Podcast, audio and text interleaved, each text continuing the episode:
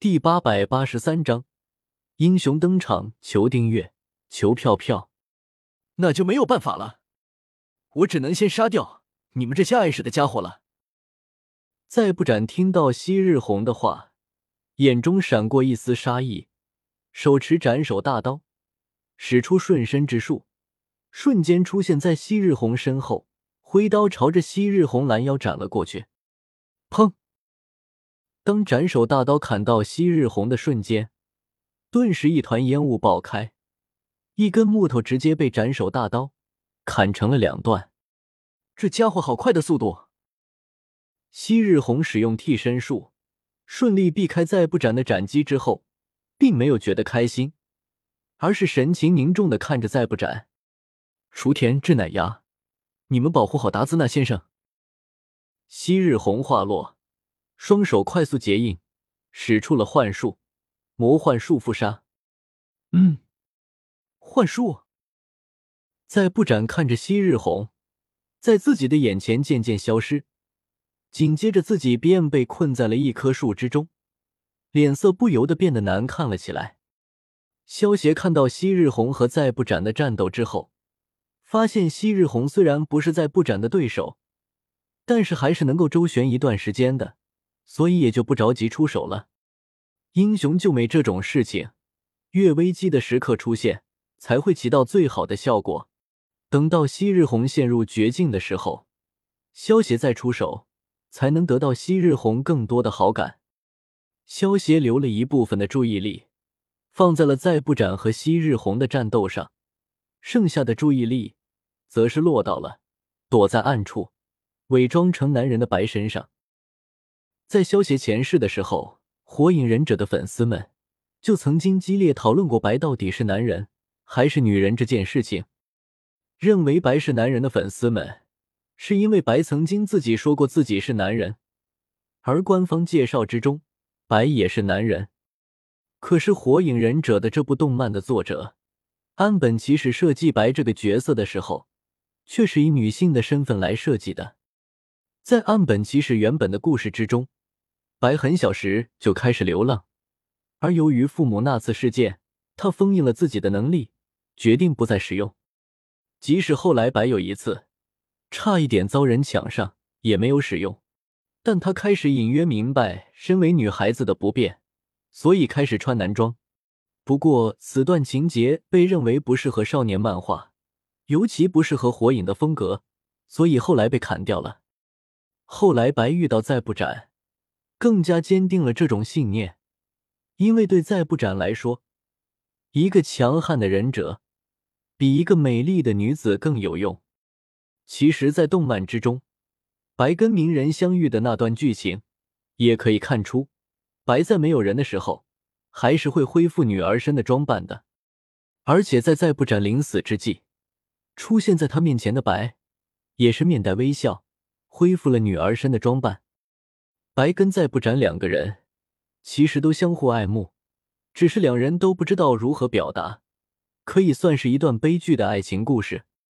如果白是男人的话，那么这段能够让人感到的凄美爱情，就瞬间变成了充满恶意的激情。以作者岸本齐史的一项风格，可不会塑造出这种激情满满的剧情。不过，由于官方的缘故，所以在之后的剧场版之中，白的身份又更加的偏向了男性。萧协身形一动，悄无声息的出现在了白的背后。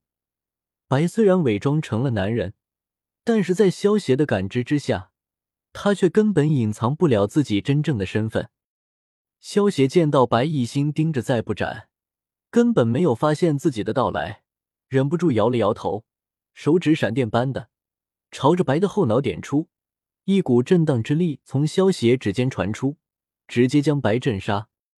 哎，萧协一把抓住白倒下的身体，叹了一口气，右手一翻，取出荣武山，将白的灵魂收了起来，然后意念一动，将荣武山和白的尸体一起收入了崇拜空间之中。萧协知道白是女人之后，便明白收服不了白了，这些年，白跟再不斩相处在一起，白早就深深爱上了再不斩。虽然白总是口口声声的说他是再不斩的工具，但是这只是他想要掩饰这份感情的借口罢了。至于说威逼再不斩，让再不斩命令白跟着萧协，就算再不斩答应了，恐怕白也会选择自杀，因为对于白来说，他喜欢再不斩。他只能是再不斩的工具，不可能再成为别人的工具了。萧协待会肯定会杀掉再不斩，而再不斩一死，白绝对会跟着他去殉情。所以萧协就干脆出手将白给秒杀了，将他的灵魂给收了起来。等到萧协将再不斩杀掉之后，把他们两个人的灵魂放在一起，也算弥补他们生前不能在一起的遗憾了。另一边。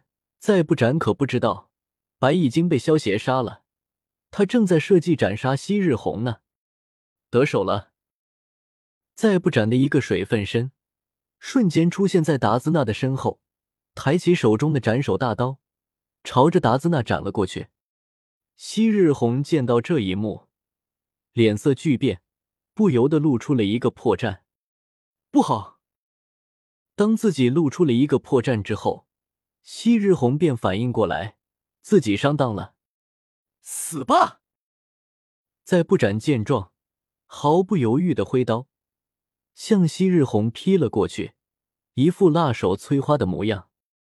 眼看昔日红就要死在在不斩的斩首大刀之下的时候，一道身穿白色披风的身影瞬间出现昔日红的面前，砰！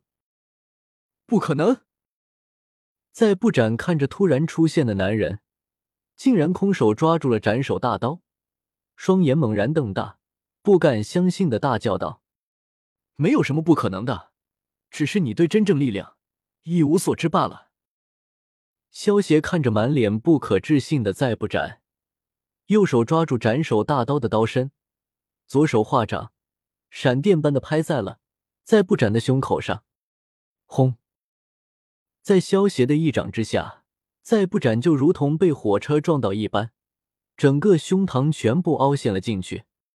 再不斩就好像发射出去的炮弹一样，拦腰砸断了数十棵大树，飞出数百米的距离之后，才化作一滩肉泥落在了地上。好强！